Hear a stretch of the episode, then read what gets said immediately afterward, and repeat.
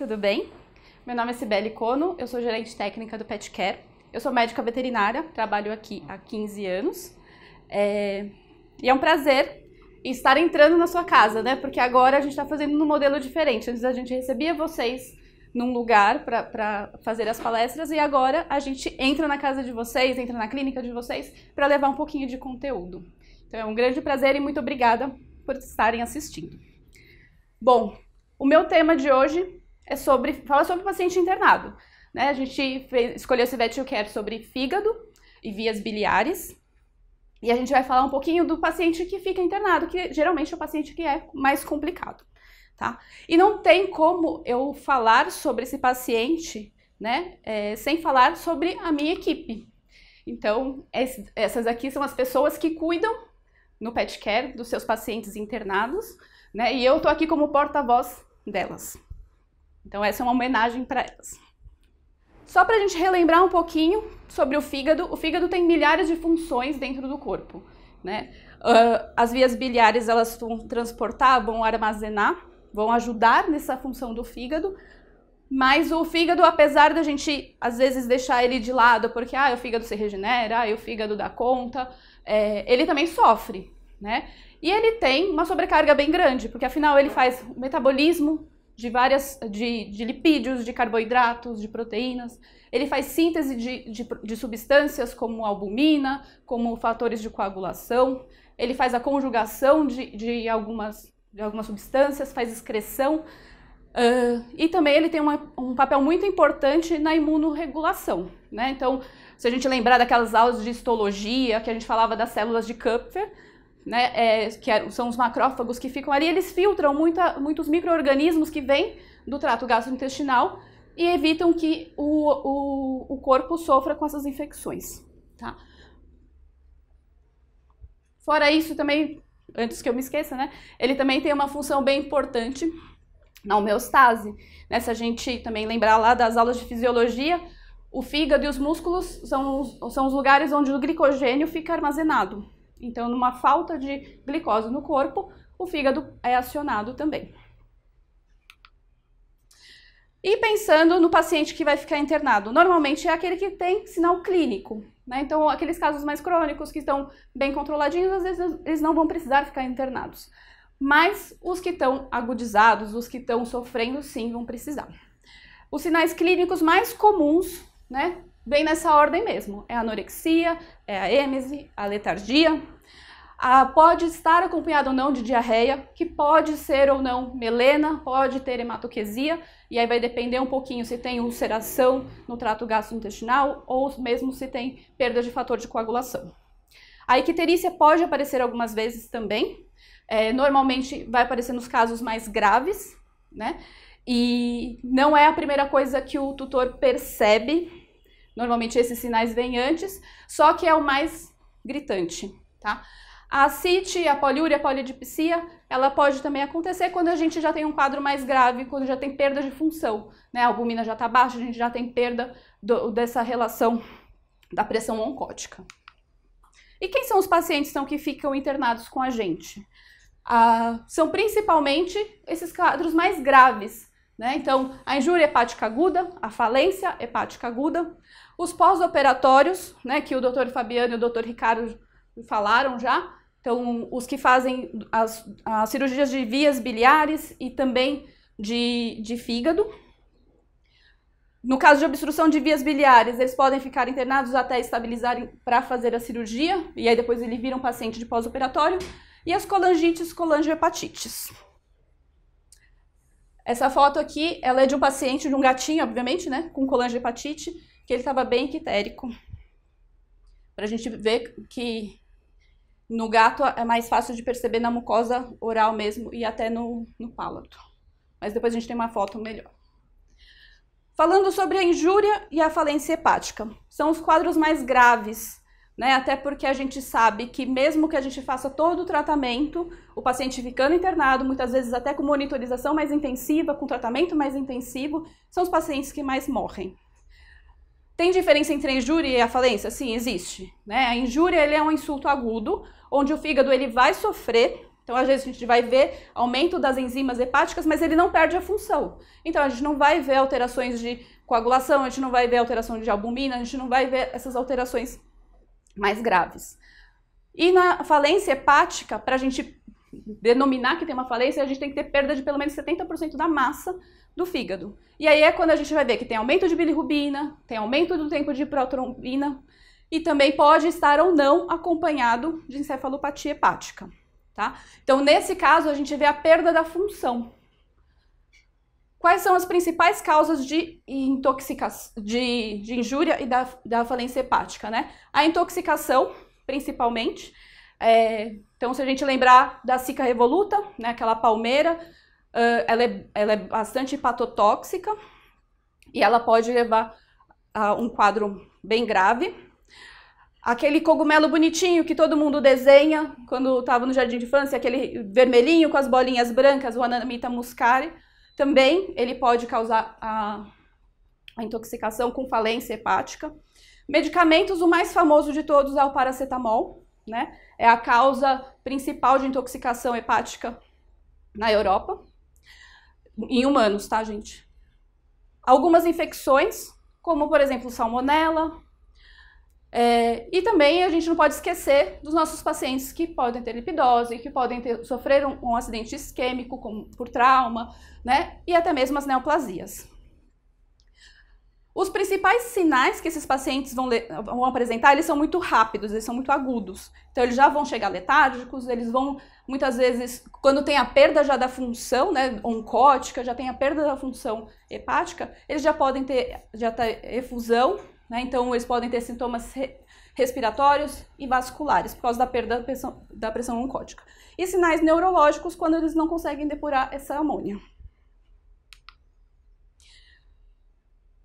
Tudo isso eu não inventei da minha cabeça, né? A gente tirou tudo isso desse trabalho, que é o, um trabalho, ele não é tão novo, ele é de 2009, mas também não tem muita coisa de nova nesse, nessa, nessa área.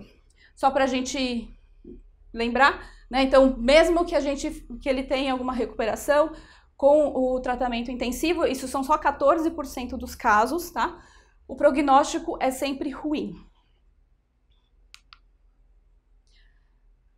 E como que a gente trata esse paciente? Normalmente é um tratamento de suporte. Então, se ele tem perda, ele tem vômito, ele não está comendo, ele tem diarreia, a gente vai ter que fazer uma fluidoterapia, a gente vai ter que repor água e eletrólitos. A gente não pode esquecer dos eletrólitos, tá? Até porque na diarreia a gente perde bastante bicarbonato, né? A gente não vai ter o tampão do, do fígado ajudando a manter esse, esse pH, essa homeostase.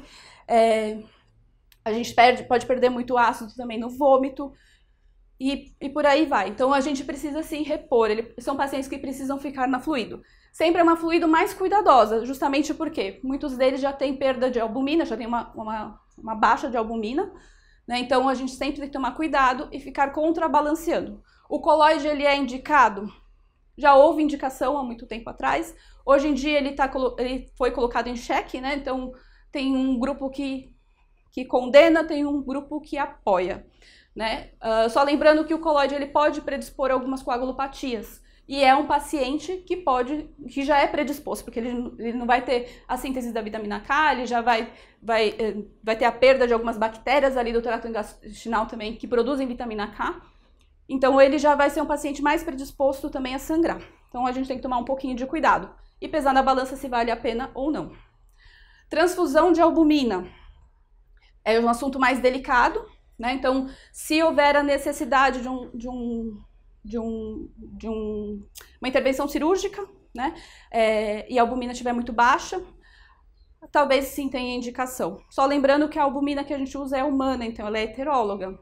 Né? Então, a chance de ter reações anafiláticas, de ter reações adversas é muito grande. Tá? É... Os principais problemas que eles viram também na transfusão de albumina foi justamente com pacientes que eram rígidos, que estavam com albumina normal, que não estavam necessitando. Tá? Então, mas não é um procedimento também que a gente faz no dia a dia. É só quando é muito necessário mesmo, e mesmo assim, a gente pesando os riscos de se fazer ou não. Transfusão de hemocomponentes e hemoderivados é a mesma coisa. Né? Então, se a gente pensar que o animal está perdendo sangue, ele não está sintetizando, porque ele vai ter uma anemia microcítica normalmente, ele vai ter uma, uma deficiência de algumas vitaminas, ele não vai produzir as células sanguíneas na mesma velocidade que um paciente, um paciente rígido. Além de tudo, ele também está inflamado, então ele também ele vai ter anemia da inflamação para ajudar. Então pode ser sim que ele precise até para ajudar a manter um pouquinho dessa pressão oncótica e no transporte de, de, de nutrientes e de, e de drogas. Quanto ao plasma, se houver a necessidade, a gente faz. Mas não é também o tratamento mais corriqueiro. Lembrando que o plasma ele também não sobe a albumina, né, que nem se pensava há um tempo atrás. Algumas coisas também a gente pode fazer de suporte. Se tem ascite, se tem efusão pleural, drena. Porque isso pode trazer conforto para o paciente. Principalmente a efusão pleural, tá? Além de conforto, ela também pode ser diagnóstica. A gente pode ver o quanto de proteína ele está perdendo por, essa, por, essa, por essas efusões, né? Diagnosticar até se tem alguma hiperten uma hipertensão portal nesse, né, nessa fase de injúria. Antibiótico ele é super importante. Né? Então, como a gente falou lá no começo, se o fígado ele tem aquela, um sistema de imunorregulação, ele produz alguns anticorpos, ele tem as, as células de Kupfer, ele tem bactérias ali protetoras, se, a gente, se ele perdeu essa função, as bactérias podem ascender né, e acabar levando, levando uma hepatite para translocação, por translocação bacteriana e, por consequência, também uma sepse, tá? Então, a gente faz antibióticos de amplo espectro, né, normalmente mais voltados para o gram negativo, mas a gente não pode esquecer que gram positivo também pode habitar né, a, a flora intestinal e também os, os micro-organismos anaeróbicos. Então, tem que ser uma cobertura ampla mesmo. Em alguns trabalhos eles falam de associar três antibióticos, né?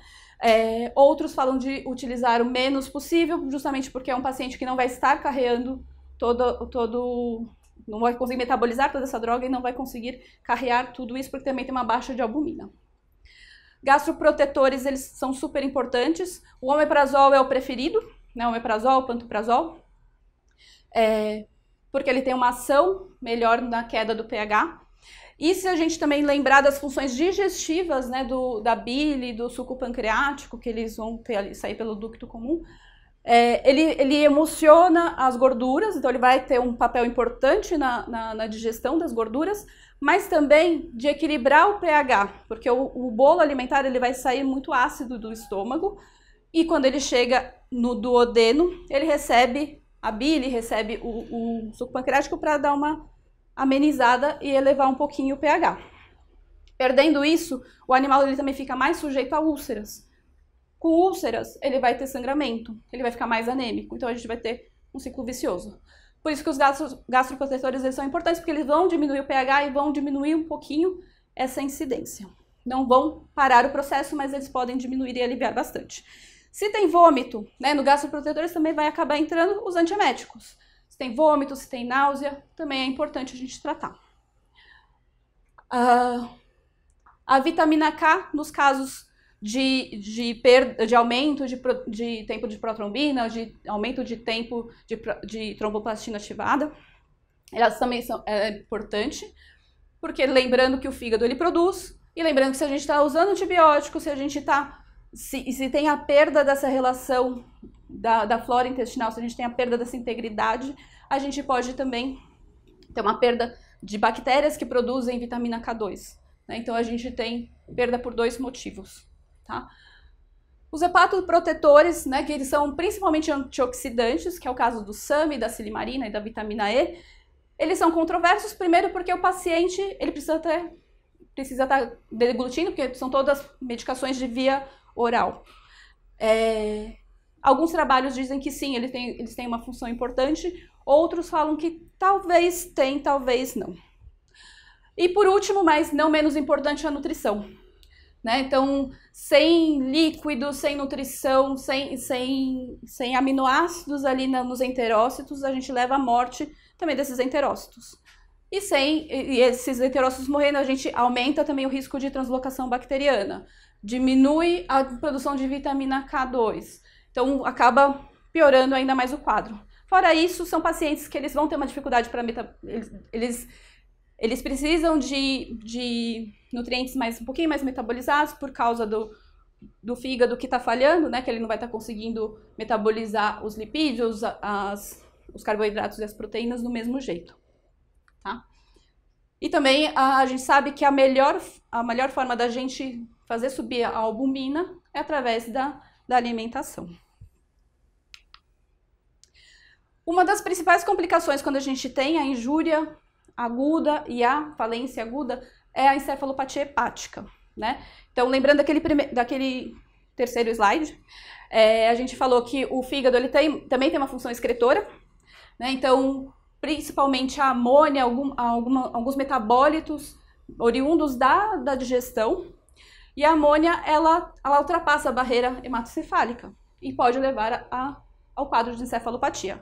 É só a amônia que é a culpada de tudo isso? Não, não é. A gente tem inflamação, a gente tem perda da barreira, a gente tem uh, uma ativação de neurônios excitatórios. Então tem uma, toda uma cascata que vai levar a encefalopatia. Então não adianta só a gente tirar a amônia, a gente precisa tratar o paciente como um todo. Lembrando também que tanto a hipocalemia, a hipoglicemia, a hiponatremia e a inflamação sistêmica, elas podem piorar um quadro neurológico. Né? Então, todo mundo sabe que a hiponatremia pode levar a um edema cerebral. Se a gente faz também a reposição muito rápido, a gente também pode levar ao edema cerebral, ao aumento de pique, e aí pode ter uma piora ainda maior do quadro. A hipoglicemia, porque o, o cérebro ele só usa glicose. Então, a gente precisa, assim, estar tá suplementando isso. E hipocalemia, a mesma coisa. Então, o, ele pode predispor à, morte celular de, de alguns neurônios. Então, para a gente tratar tudo, não só, que nem eu tinha falado no começo, não só a gente pensar não, não só na amônia, mas a gente precisa pensar em tudo que o paciente está apresentando. O quadro mais grave, né, é, além da, da, letargia, do paciente ficar, ficar mais, menos disposto, ficar bem mais prostrado, ele pode vir a convulsionar. E aí a gente fica com de mão atada, né? Porque o fenobarbital é uma das drogas que pode levar a lesão hepática, a injúria hepática. O diazepam também. Então, o que vai sobrar é o levotiracetam. Infelizmente, no Brasil a gente não tem o intravenoso, a gente tem o bioral, que é o Kepra. É... Como são pacientes que às vezes não estão deglutindo, pode ficar um pouquinho mais difícil, e aí a gente pode usar artifícios de sondas de alimentação. Né? Então, a gente falou da nutrição lá atrás, né, a importância de estar nutrindo. Então, se ele não está comendo sozinho, a gente sim tem que fazer isso assistido, seja através de sonda nasogástrica, tubo esofágico, sonda, sonda nasojejunal, mas a gente precisa colo colocar alimento líquido, aminoácidos nesse, nesse trato gastrointestinal. E a gente pode oferecer também alguns medicamentos através dessas sondas. Os enemas, eles são bons, né? Primeiro porque a gente diminui a carga de bactérias produtoras de urease, que aí aumentariam a quantidade de amônia no trato gastrointestinal. E o que se recomenda é fazer primeiro o enema com água morna. Então a gente tira todo o conteúdo, lava o, o, o reto né, do animal, e aí depois faz um enema de retenção com lactulona, porque aí a lactulona vai lá e absorve. O metronidazol ele vai ser importante também para controlar essa colônia de bactérias. Não só para isso, mas também ele também tem uma função antibiótica, principalmente uma cobertura de para bactérias anaeróbicas. A dose recomendada é bem mais baixa do que a normal, né? É 15 miligramas por dia, por quilo por dia. Muitas vezes a gente faz isso num paciente rígido, a gente faz 15 duas, duas vezes por dia. O manitol, quando há aumento de pressão intracraniana, indícios de aumento de pressão intracraniana, ele é importante. Só lembrando que o manitol ele pode piorar uma hiponatremia. Então a gente tem que ficar bem de olho também nisso. E a lactulona, via oral, porque no trato gastrointestinal ela tem uma função de que não deixa a amônia ser absorvida. Bom, a gente falou do quadro mais grave, né? Dos que morrem mais, que infelizmente morrem mais é, que são mais agudos. E agora a gente vai falar um pouquinho de pós-operatório. O pós-operatório, a gente pode ter pós-operatório de tudo isso. E tem muito mais, né? Eu coloquei aqui os, os principais. Mucocele, neoplasias, traumas, retirada de cálculo, biópsia e até lobectomias hepáticas. Independente do que a gente fez na cirurgia, a qual a técnica que o Fabiano ou que o Ricardo indicarem, a gente sempre vai ter esses, essas quatro principais complicações, que é a dor do pós-operatório, né? Por motivos óbvios, a gente foi lá, cortou tecido, a gente manipulou. Se a gente lembrar daquele primeiro slide que a gente viu, o fígado estava muito próximo do pâncreas, então tem uma manipulação. Se vai mexer em vesícula, ela normalmente ela fica um pouquinho mais escondida. Então a gente tem uma manipulação cirúrgica, a gente leva o paciente à dor, né? Alguns quadros eles vão causar dor por si só, seja pela distensão da cápsula hepática, né, no caso das neoplasias, é, seja pela obstrução, então quando tem cálculo, muitas vezes eles têm dor sim, né? E em caso de trauma. O risco de sepse, por causa das funções do fígado que a gente falou lá atrás, né? Então, como o fígado ele tem uma função imunorreguladora, a gente está tirando tudo isso, a gente está inflamando essa região, a gente vai predispor ele a sepse por causa de translocação bacteriana. Ele tem um, um contato muito íntimo com o trato gastrointestinal. Fora isso, a inflamação por si só, ela pode também predispor a translocação bacteriana, né? E a gente vai estar tá inflamando esse animal, seja porque a gente manipulou seja porque o quadro anterior dele já levou a uma inflamação. Não só do, do, órgão em si, mas to, tudo que está ali adjacente. Então, intestino, então do, é muito comum a gente ver alterações em duodeno, em pâncreas, no pós-operatório. E o risco de sangramento, porque a gente também já falou lá atrás, né? Porque o, o, o fígado ele produz, ele conjuga, ele, ele, ele atua na cascata, na, nos fatores de coagulação.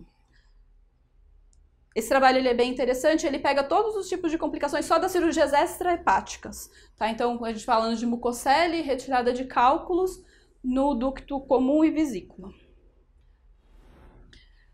É tudo igual? Cão, gato, é tudo igual? Não, né? Então, como já diria Malê, os gatos são de outro mundo. É, então, eles não se comportam da mesma maneira, nem nas doenças e nem no pós-operatório. Então, os pós-operatórios de cães, eles, falando de, de cirurgia extrabiliares, eles têm muito mais sucesso. Seja porque eles demonstram os sinais antes, né? Então, se parou de comer, se vomitou, eles demonstram isso antes, e aí acaba recorrendo a um serviço veterinário mais precoce. É, seja porque gato, quando a gente vai, é, e quando a gente atende o gato, normalmente com, esses, com, esses, é, com esse quadro, eles já estão ictéricos. Então a mortalidade ela é bem diferente, a mortalidade, desculpa, a recuperação deles é bem diferente. Nos cães, os trabalhos mostram de até 64, 60 a 64% de sucesso, enquanto nos gatos 40%. E 20% dessa diferença é muita coisa. Todas as cirurgias são iguais, né? Não, não são. Né? Então a gente tem que pensar no momento certo de, de abrir, escolher a técnica adequada e também o manejo pós-operatório adequado. Sobre uh, as principais complicações dessas cirurgias extrabiliares vão ser as hemorragias, né? A gente falou lá atrás, obstrução do ducto comum. Então, se a gente utilizou a técnica correta, mas se não não verificou a patência do ducto comum, pode ser que fique conteúdo ali e a gente precise reacessar esse animal e também a peritonite biliar, porque normalmente esses, esses animais eles já têm uma fragilidade né, da vesícula biliar e isso pode romper na hora da, no momento da cirurgia ou já estar rompido antes da cirurgia. E infelizmente a gente uh, até vendo trabalhos de ultrassom, tomografia, se a gente consegue diagnosticar isso antes, isso não é, não é muito sensível. Né? Então a gente não consegue falar antes da cirurgia, a não ser que já tenha um quadro de peritonite biliar já instalado, uma inflamação muito grande, a gente não consegue inferir se a vesícula está rompida no momento antes da cirurgia ou não, tá? As técnicas, os meninos já falaram bastante, eu não vou me estender, mas só sabendo que daqui para cá ela é sempre mais simples e a cole do colédoco-duodenostomia, colicisto-jejunostomia, duodenostomia, elas são mais complicadas. Então, toda vez que gerar uma anastomose, você tem uma complicação maior, porque vai inflamar mais, você vai estar tá manipulando mais. E normalmente porque também o quadro é mais grave. Pós-operatório, né, tanto em humanos em cães, alguns pacientes falam que tem uma complicação de diarreia. Tá? Então, isso, uh, uh, isso é a longo prazo, por causa da secreção da bile. Então, muitas vezes, como antes a gente tinha uma, uma vesícula biliar ali para armazenar a bile e jogar essa bile no momento da digestão, né, que a gente tá, que o bolo alimentar está passando ali no duodeno, a gente perde isso, então ela não vai jogar na quantidade adequada, não vai armazenar na, na quantidade adequada e muitas vezes não pode ter uma digestão excelente, não pode ter a digestão do mesmo, da mesma maneira. Então, quando come alguma coisa mais gordurosa, pode ter sim algum problema. E geralmente é a diarreia. Mas de dor, de alguma complicação mais grave, não, não tem relato. Falando um pouquinho da mucocele, isso é um aspecto de uma vesícula biliar com mucocele, ela está rompida, a gente fez o corte para a gente evidenciar a gelatina saindo, tá? O tipo de cirurgia ela vai, vai implicar no quê? Se a gente conseguiu só retirar a vesícula, se houve a ruptura da vesícula biliar e se tem uma e a patência do ducto comum, tá? A condição do animal no pré e no transoperatório, ela pode predizer se o animal vai ter um, um, um curso bom, né, nesse pós-operatório ou não. É, as chances de recuperação dele. Algumas raças, né, já são descritas como o, o, com uma maior uh, chance de morrer, né, que são, é o caso dos Shelties, os pastores Shetland, e os, os Spitz, no último trabalho de 2019-2020. É, alguns outros trabalhos eles também falam sobre leucócitos e bilirrubinas pré-operatórias, de lactato, hipotensão pós-operatória, que pode também predizer se, se o animal tem mais chances de morrer ou não, tá? Por isso que a, aí a mortalidade ela varia bastante, né? Então depende do trabalho que a gente pega, pode ser de 7 até 50%. Por que isso? Porque depende se a cirurgia foi eletiva ou não, depende da condição do animal no pré-operatório, principalmente. Isso daqui é uma outra foto de cirurgia. Essa, essa vesícula ela estava íntegra e no momento que a gente retirou e que colocou ela no, no, na bandeja, ela se rompeu. Então, para a gente só perceber, saber que ela é muito frágil. A, a técnica mais indicada para mucocele é retirar a vesícula mesmo, porque existe relatos de reincidência. Então, mesmo que eu só tire o conteúdo gelatinoso de lá de dentro, a chance desse paciente fazer a mucocele de novo, ela é muito grande. E o mesmo vale para os cálculos. Nesse caso, a gente não tinha nem como não tirar, porque se você, a gente vê nessa foto aqui, a gente percebe que ela é bem aderida. Né? Ela está bem aderida aqui no, na parede da vesícula biliar. E tratando desse paciente, né? É, o que, que a gente vai usar? Não mudou nada do outro slide, a não ser que a gente vai fazer o tratamento da dislipidemia. Muitas vezes esses pacientes eles têm aumento de colesterol e aumento de, de triglicérides, eles têm uma endocrinopatia de, de base, muitas vezes. É... E a outra coisa que a gente sempre usa nesse caso, que também é um pouquinho diferente, são dos coleréticos, né? Que no caso é o, o ácido ursodexocólico, desoxicólico, desculpa. É, ele tem uma função tanto de diminuir a, a produção da bile, então a, a, vai ter uma, um, uma menor dilatação dos ductos biliares, porque é uma uma coisa comum de se acontecer no pós-operatório. É, mas também ele tem, ele, ele é um ácido biliar, então ele ajuda muito na função do fígado, tanto na, na emulsificação de, algum, de, de, algumas, de alguns lipídios, na produção de, de outros fatores e mantendo a homeostase da, do fígado em si. Tá? Os antioxidantes SAMI, silimarina, vitamina E, eles são recomendados. Gastroprotetores, do mesmo modo, antieméticos, é, o omeprazol, eles são importantes para a gente manter a integridade de duodeno de, de, e de estômago. E também para, quanto antes esse paciente voltar a se alimentar sozinho, é o melhor, é o ideal. Procinéticos, porque muitas vezes essas vias, o trato gastrointestinal ele fica parado por causa da inflamação. Né? Então, muitas vezes a gente precisa sim usar um procinético. Agora, na falta da ranitidina, que, é, que ela fazia uma função dupla, tanto de gastroprotetor como de procinético. A gente usa bastante a, metro, a metoclopramida em infusão contínua. É, e também o, algumas vezes infusão de lidocaína, quando for o caso, quando tem muita dor e tem uma inflamação muito grande. Quando a gente tira a inflamação, usando a infusão de lidocaína, ela tem uma função de tirar a dor, de desinflamar um pouco ali o trato gastrointestinal e com isso a gente tem um retorno maior, um retorno melhor da motilidade. Analgésicos, a gente usa bastante opioide, é, tomando cuidado para não diminuir a motilidade intestinal.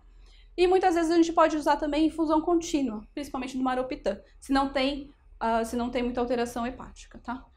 Antibióticos de amplo espectro não são, não é muito comum a gente ver bactéria no, na bile, mas pode sim ocorrer, principalmente por causa daquela via ascendente, tá? Do, do trato gastrointestinal entrar para a vesícula biliar.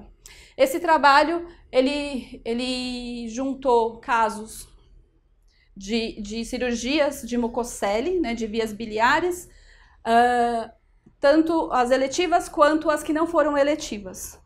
E claro, o paciente que entrou bem no centro cirúrgico, ai, foi fazer um check-up e descobriu que tem uma mucocele, vamos marcar a cirurgia? Vamos marcar a cirurgia. Esse teve uma melhor recuperação, men menor tempo de hospitalização e, e e o paciente que chegou na emergência vomitando, viu que a vesícula estava tava, tava aumentada, tem, tem, já tem uma peritonite ao redor, esse paciente ele teve maior chance de morrer, tá? É, e ficar mais tempo internado, de ter mais complicações. O, o, porém desse trabalho só é que ele, ele foi retrospectivo, então eles pegaram fichas de pacientes e ele não acompanhou a longo prazo. Então eu não sei se esse paciente que operou aqui ele estava bem e operou, eu não sei se dali a um mês ele veio a falecer. Mas ele não fala nada de diferente dos últimos, dos, de todos os outros trabalhos que a gente tem? Falando de obstrução de vias biliares, principalmente são os cálculos. Não é o quadro mais comum, mas se acontecer, a gente sabe que vai ser cirúrgico. Algumas vezes a gente precisa estabilizar o paciente antes de entrar em cirurgia, Uh, alguns pacientes a gente não vai ter muita escolha, a gente vai ter que entrar ele no centro cirúrgico o quanto antes. A gente sabe que o maior risco nesse paciente é a translocação bacteriana. Tá? É, já está inflamado ali ao redor, já tem uma obstrução, já tem uma bile parada nessa região. Então, a chance de você, de você ter um acometimento né, de, é, infeccioso ali nessa região é muito grande também são os pacientes que mais correm risco de lesão renal, seja porque eles, eles inflamam mais, eles têm uma perda, eles, o menor volume, a inflamação, eles podem levar a, a uma diminuição de filtração glomerular e de, de, de lesão tubular também. A gente sabe que existe a lesão oxidativa em enterócito, né? Então, uh, principalmente porque a gente não vai ter a bile agindo do jeito que deveria. E um, um dos trabalhos ele recomenda usar antioxidantes.